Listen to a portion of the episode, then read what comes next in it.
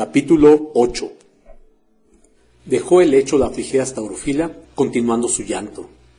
En tan inmenso dolor no tenía más consuelo que apretar contra su pecho aquel corazón, regalo del más fino y cariñoso amante.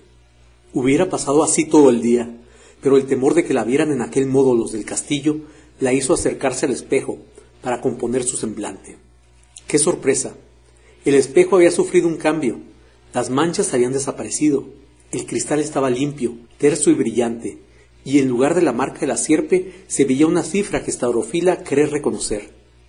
Ella la ha visto. Sí. ¿En dónde? Oh, es la cifra que tenía aquella bellísima concha que el príncipe le regaló, que ella guardaba en su castillo de la falda, y en la que fue recogida la sangre bienhechora, que en hora feliz había borrado su antigua marca. Esta cifra, a la que Staurofila llamaba la cifra misteriosa, derramó en su corazón dulcísimo consuelo. Besóla con ternura, y fijando su vista en el cristal, no vio los monstruos que la espantaban, ni tampoco vio por entonces su propio rostro.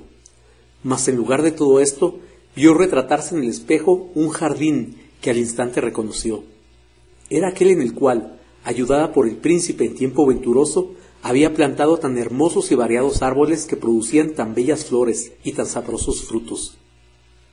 Un profundo suspiro se escapó de sus labios y sus ojos quedaron fijos en aquel espejo. Vio debajo de un árbol a un hombre que tenía recostado en sus brazos a un joven desmayado. Al punto conoció al caballero que procuraba aliviar al moribundo. Era Buletes.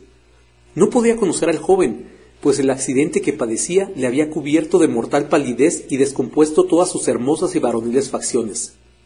Pero al mirar con más atención, echó de ver que tenía en las manos un corazón de oro abierto. Entonces cayó en cuenta de quién era el moribundo. Pudo leer en el corazón las funestas palabras que ella había tenido la crueldad de escribir. Todo lo comprendió. Ella, ella, ingrata, daba la muerte a quien debía la vida. A esta esgarradora idea sintió despedazarse su corazón de dolor. Rompió a llorar y mojaba su espejo con sus lágrimas. Por fin exclamó sin poder contenerse. Helio mío, dulcísimo Helio mío, ¿es posible que la que tú tanto has amado así haya traspasado tu corazón? ¿Has muerto, gloria mía? Oh, si pudiera devolverte la vida con mis lágrimas. Yo he sido infiel te he cubierto de humillación y de vergüenza delante de tus enemigos. Pero, dueño mío, yo lo juro, sí, lo juro, si eres merecido la dicha de ser tu esposa, jamás, no, jamás lo seré de tu enemigo. No quiero que nadie se glorie de poseer un corazón sobre el cual tú solo tienes derecho y que a ti solo ha debido pertenecer. Continuaba llorando y la imagen iba desvaneciéndose poco a poco. Cuando faltó del todo, ella, dejando el espejo, se arrojó al suelo, golpeó su rostro, arrancó sus cabellos y arrojó lejos de sí las joyas con que acostumbraba adornarse. No quiero adornos, dijo. No los quiero. Yo llevaré perpetuo luto. Es lo que me conviene. Yo soy viuda. Viuda soy. Mi esposo ha muerto. Se alzó del suelo y recorrió el aposento a grandes pasos. Al fin le faltaron las fuerzas. Cayó desplomada en un sillón y quedó abismada en su dolor. Al cabo de algún rato oyó a lo lejos a Próscope que venía, según su costumbre, cantando una canción. Por primera vez sintió pesar al escuchar aquella voz. No puedo, no quiero verla, exclamó, y levantándose presurosa, abrió la puerta y echó a huir en dirección contraria. Corrió sin parar por los parajes más solos del castillo, porque no quería ser vista de nadie, hasta que llegó a un patio abandonado y solitario a donde no había ido nunca, pues no frecuentaba más que los salones de bailes y de banquetes. Por fin estaba sola y a donde, según esperaba, nadie la seguiría. Este patio estaba en entero abandonado. La hierba crecía y solo era interrumpido el silencio que allí reinaba por uno que otro pajarillo que al pasar volando hacía escuchar sus gorjeos. Estaurofila se dejó caer y quedó inmóvil. Cuántos pensamientos le ocurrieron, a cual más tristes. Tan infeliz, ella que podía ser tan dichosa. Había desechado la aventura con que gratuitamente se le había brindado. Ese patio inculto, abandonado de su dueño, le daba idea de ella misma. Sentóse sobre la hierba y se abandonó a sus reflexiones. Estaba sola, y la soledad no le era espantosa, por el contrario, Experimentaba una especie de tranquilidad, de reposo, un cierto bienestar que en vano había buscado en medio de sus tumultuosos placeres. De repente llamó su atención un objeto blanco que se movía entre la hierba. Miró con cuidado y percibió una corza blanca como la nieve, que se divertía saltando de una parte a otra parte. Al mirarla, Estaurofila sonrió con infantil candor, como si olvidara por un momento todos sus pesares. Hízole seña para que se acercase, y el manso animalito obedeció al instante y se entregaba contra ella. Brincaba y saltaba haciéndole mil caricias y como pidiendo que se le correspondiera. Estaurofila pasó su mano por la blanca y suave piel del agasajador animal y estuvo largo rato divirtiéndose con acariciarla y con sus juegos, sus brincos y sus halagos. Cuando fue necesario, se adornó moderadamente y se presentó en los salones, procurando ocultar su mudanza, temerosa de que descubrieran su ya tan amado retiro. Por momentos esperaban los del castillo al príncipe las negras sombras, tanto como los otros lo deseaban, y más lo temía Staurofila.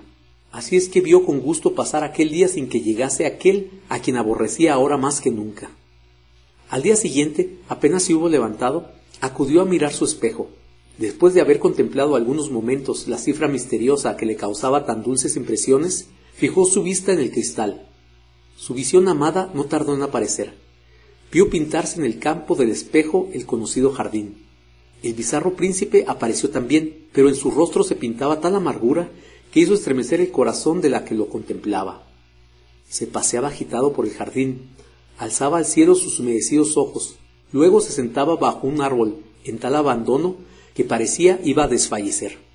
Su fiel compañero, Buletes, no tardó en venir a ponerse a su lado, y entonces el afligido príncipe, arrojándose a sus brazos, dio libre curso a su copioso llanto. Estaurofila le acompañaba con el suyo. Ah, Decía, Señor mío, que no podéis oírme. Yo os he agraviado. Sí, os he agraviado, pero ¿cómo este recuerdo despedaza mi corazón? Buletes, ah, fiel amigo de mi agraviado dueño, ven en mi auxilio, arráncame de manos de mis enemigos y condúceme a su presencia, no para ser su esposa, pues tal dicha he desmerecido, sino para satisfacerle con mi tormento, para que sacie en mí su justa venganza, para que no se gloren sus enemigos de poseer una cosa que le pertenece. enseguida Vio en el espejo que Buletes estrechaba y besaba la mano del príncipe y enjugaba respetuosamente sus lágrimas y el sudor de su frente. Estaurofila cubrió el espejo con sus lágrimas y repetía mil veces sus juramentos de no verificar nunca su detestable enlace con Napoleón, ya que por su dicha aún se hallaba a tiempo de renunciarle. No era ya el temor de aquella férrea, inquebrantable puerta, ni aquella corona incandescente lo que le inspiraba semejante resolución. Pero, ¿Cómo podría sufrir en aquella en quien el incomparable príncipe de las luces se había dignado poner sus ojos, viniera a ser esposa de su adversario? La visión se fue desvaneciendo poco a poco, y Estaurofila, que había desahogado su dolor a torrentes de lágrimas, sintió dulce alivio en su angustiado corazón. Tan pronto como pudo, volvió al solitario patio esperando la visita de la víspera, y no quedó engañada, pues a poco entró la misteriosa y agraciada Corsita. Al estarla acariciando, Estaurofila le vio un collar que adornaba su blanco cuello. Quizá, pensó la joven, aquí estará el nombre del dueño de este gracioso animalito. Pero cuál fue su sorpresa al mirar en el collar de la corza la cifra misteriosa. Abrazó muy cariñosamente al pequeño animalito y le decía llorando, ¿A quién perteneces, gracioso animalito? Dime, ¿le has visto? ¿Se acuerda alguna vez de la más ingrata criatura? ¿No ha muerto de dolor? La pequeña corza, como si entendiera, daba saltos y brincos agasajándola. Con esto le cobró más afición. Transcurrieron algunos días durante los cuales Estaurofila no faltó en acudir muy de mañana a mirar su espejo, en el cual gozaba la dulce presencia del príncipe, quien se dejaba ver en diferentes actitudes, pero siempre triste. Ella derramaba copiosas lágrimas que cada día iban siendo más dulces, y después de haber llorado experimentaba indecible alivio en su corazón. Enseguida bajaba al patio de la corza y se entretenía como una niña jugando con su graciosa compañera. A la hora oportuna se presentaba en los salones, donde se portaba con tan discreta cautela que jamás los del castillo pudieron ver en ella ni la menor señal que pudiera hacerle sospechar su mudanza. Todos los cortesanos estaban inquietos por la tardanza de Apolión y no sabían a qué atribuirla. Solo Estaurofila se regocijaba y comenzaba a concebir esperanzas de no verle más a su lado. ¿Estará prisionero? Decía, y a esta idea su mente se exaltó y su corazón latió de gloria. Sí, que triunfe, decía solas. Que triunfe mi glorioso vencedor, que haga sentir a los rebeldes el peso de su indignación y que obligue a sus enemigos a lamer la tierra. Que triunfe, que los despoje de todas sus posesiones que llegue hasta los últimos confines y que yo misma sea conducida a su presencia. Señor, le diré, yo soy la culpable y desgraciada Staurofila. No tengo vuestro anillo, llevo la marca de vuestro enemigo.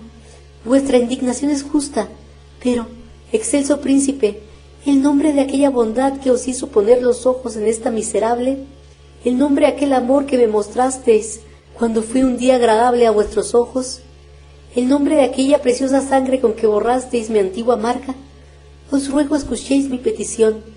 Descargad sobre mí el peso de vuestra ira. Castigadme como gustéis. Mandadme atormentar en vuestra presencia, pero no me arrojéis lejos de vos.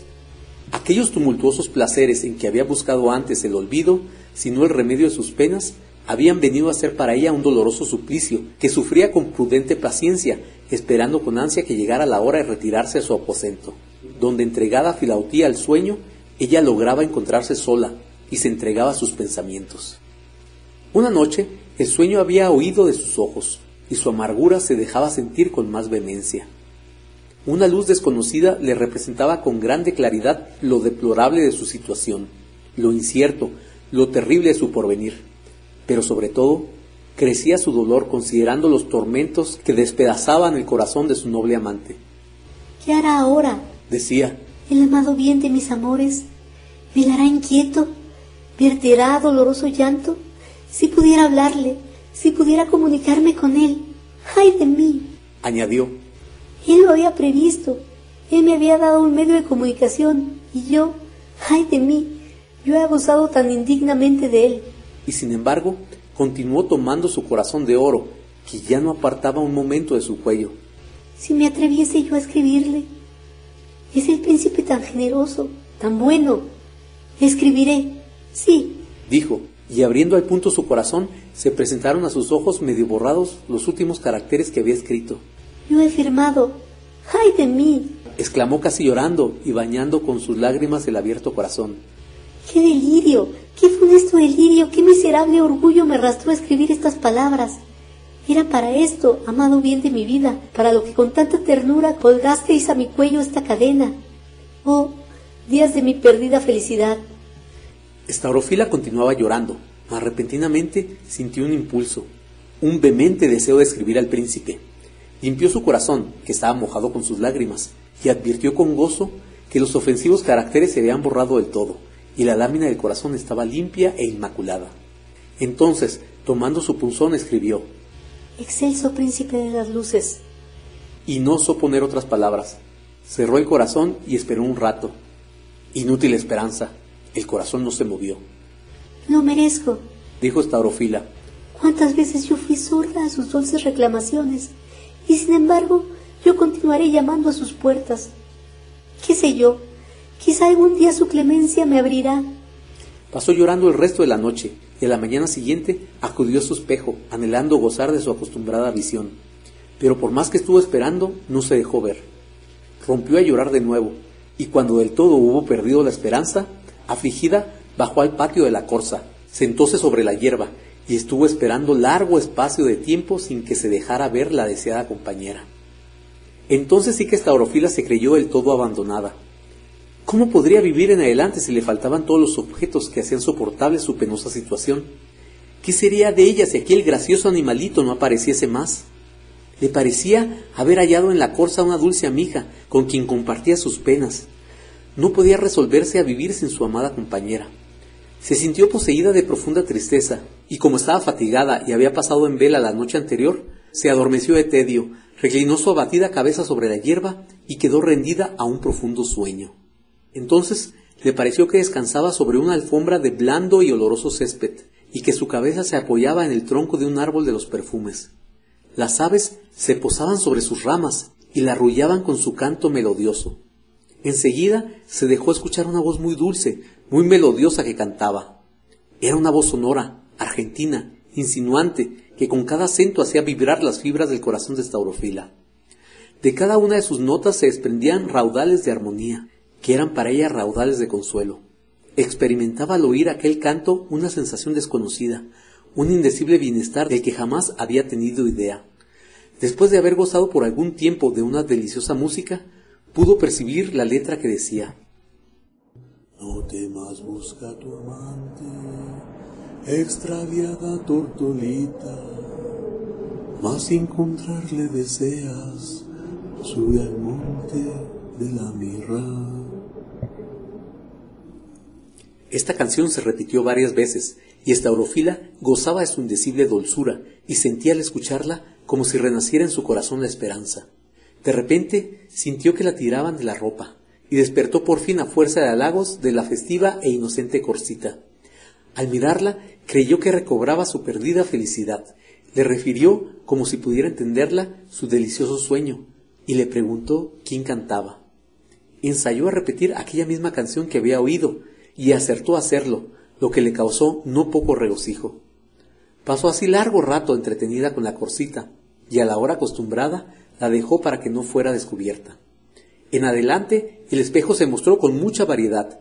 Unas veces representaba y otras no la encantadora visión. Estaurofila se acostumbró a carecer resignada de este consuelo y a esperar con paciencia su vuelta. No había tormentos de que no se juzgara merecedora.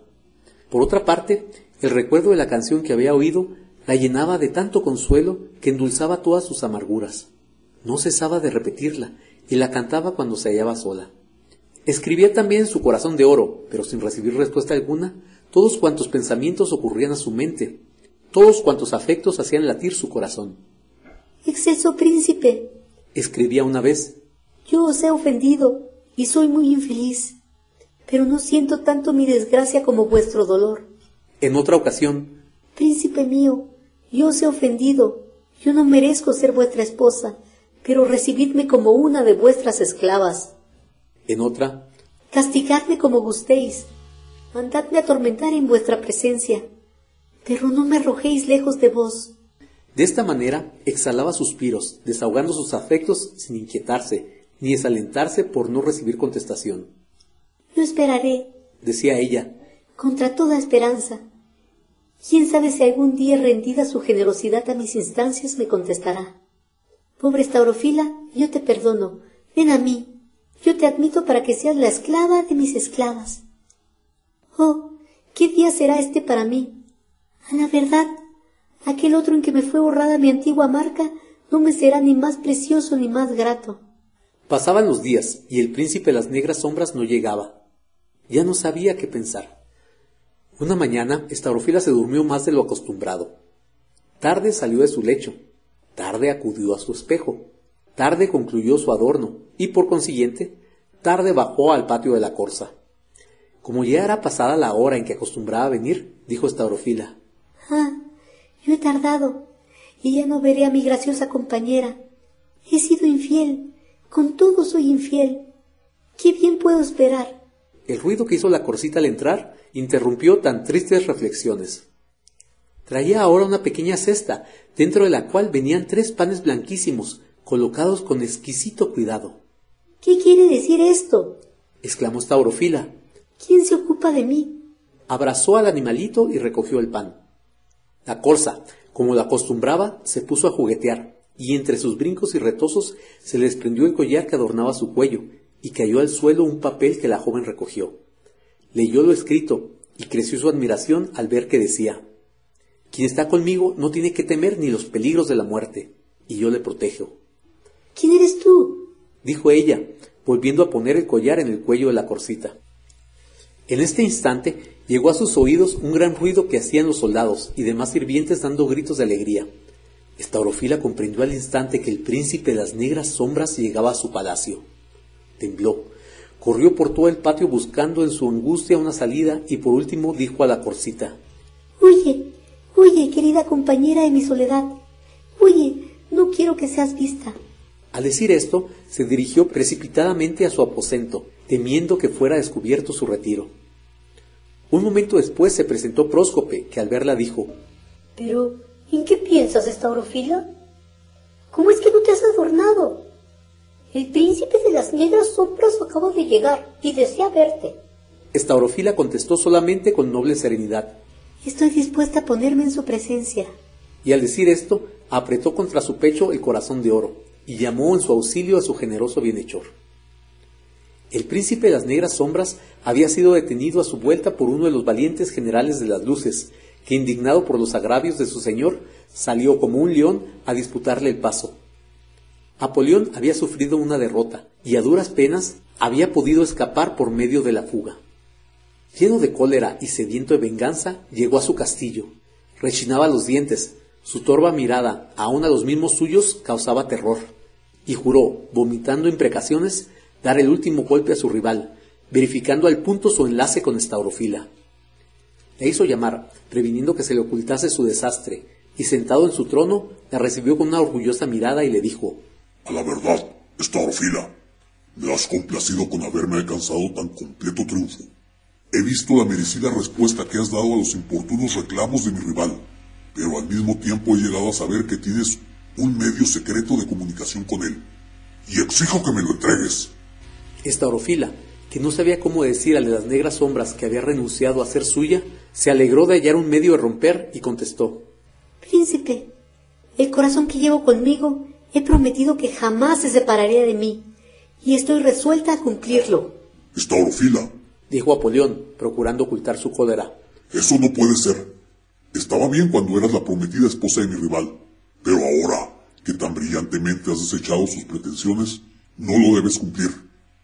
Entrégame, pues, ese corazón. La joven respondió con firmeza. Quiero conservarle. Lo he resuelto y lo cumpliré. El príncipe, furioso, gritó. Yo tengo derecho sobre ti, puesto que has prometido ser mi esposa. ¿Qué tienes, pues, que alegar para eludir mis órdenes? Estaurofila llamó en su auxilio todo su valor y respondió. Pues bien, príncipe, declaro que no tenéis ningún derecho sobre mí, y pues por dicha mía no se ha efectuado el matrimonio. No se efectuará nunca. ¿Lo oís? Nunca. No estás loca, Estaurofila. Gritó furiosamente arrebatado el de las negras sombras. Tú estás loca, y como tal, serás encerrada en este instante.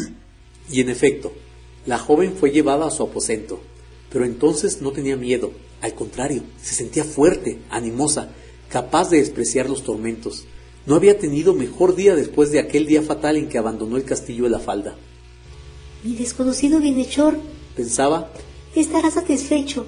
Y este pensamiento le hacía cobrar mayor esfuerzo. Pero Filautía, infeliz, estaba pálida, abatida. No veía más que la prisión y los sufrimientos. Estaurofila se acercó a ella para animarla, recordándole sus sueños, los espantosos sueños que tanta impresión le habían hecho. Próscope entró poco después y dijo a su amiga Ahora sí que como dice el príncipe, tú has perdido el juicio. ¿En qué piensas? ¿No has firmado espontáneamente? ¿Qué tienes que decir ahora? Vuelve en ti. ¿Crees tú acaso que el severo rey de las luces llegue a consentir en que seas esposa del príncipe, su hijo?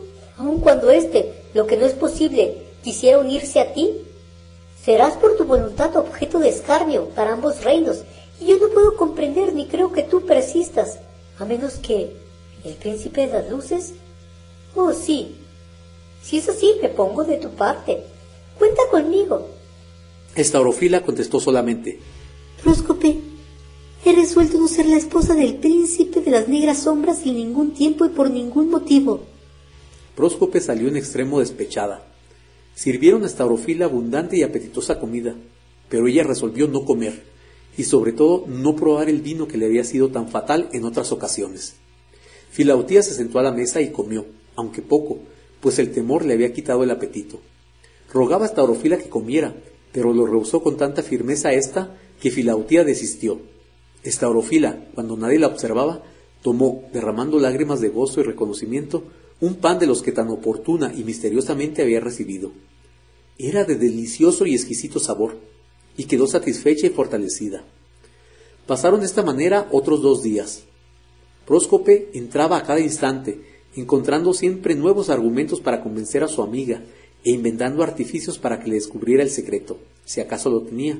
Pero Estaurofila permaneció siempre firme y reservada constantemente. Al tercer día, el príncipe la mandó llevar. Al recorrer un corredor que tenía que atravesar, sintió esta orofila pasos como de muchos soldados que la acompañaban a uno y otro lado. Decididamente, alguien me protege, pensó ella, y animada con esta idea, llegó a donde estaba el príncipe de las negras sombras, que con fingida afabilidad y dulzura le dijo Hermosa niña, vas a comprender el excelso del amor que te profeso. Y al pronunciar la palabra amor, una sarcástica sonrisa asomó en sus labios. No quiero que se te prive de tu libertad. Guarda, si así lo quieres, ese corazón, puesto que tienes tanto empeño en ello. ¿Estás satisfecha? ¿Ya no tienes ahora nada que oponer? Todo está dispuesto, y hoy mismo serás mi esposa. Estaurofila entonces le contestó con un tono en que se conocía que su resolución estaba tomada. Príncipe, conozco todos tus artificios y estoy decidida. Jamás seré tu esposa, y todas las veces que fuere preguntada, esta será una constante respuesta. Al oír esto de las negras sombras y a una señal suya, se abrió una puerta y apareció la sierpe con sus furibundos ojos ardientes y terribles, dejando ver al abrir sus bocas sus encendidas fauces. Estaurofila se creyó perdida y Filautía exclamó: Estaurofila, hija mía, cede, cede. La joven le dijo en voz baja: ¿Y mi sueño? ¿Te has olvidado de él? Filautía cayó, y la sierpe avanzaba lentamente, gozándose en los tormentos de su víctima con más crueldad que el tigre de los desiertos. Estaurofila, pálida e inmóvil, la esperaba. Mucho le aterrorizaba aquel espantable y feroz monstruo amenazante, pero todo era para ella menos espantoso y terrible que el título de princesa esposa del príncipe de las negras sombras. La sierpe se levantó, haciendo la figura más espantosa que imaginarse pueda, para arrojarse sobre la joven. Pero una flecha arrojada por una mano invisible pasó por encima de todos como un rayo y fue a herir a la sierpe, que huyó bramando. Estaurofila fue llevada a una estrecha prisión, donde le sirvieron una apetitosa comida que no fue tocada. No había recibido la joven ningún socorro, pero ahora estaba firmemente resuelta a no exponerse a perder el juicio y a faltar a lo que tenía determinado. Al tercer día el hambre se hizo sentir. Estaurofila se hallaba en extremo débil, creía que su última hora había llegado. No podía detenerse en pie, su cabeza se turbó y se quedó como dormida. Después de un rato, soñó que entraba en su prisión una joven hermosa en traje de pastora, que tenía en su pecho la cifra misteriosa, la cual se acercó a su lecho y saludándola con el afectuoso nombre de hermana, le dio a comer un pan de delicioso sabor, y desapareció.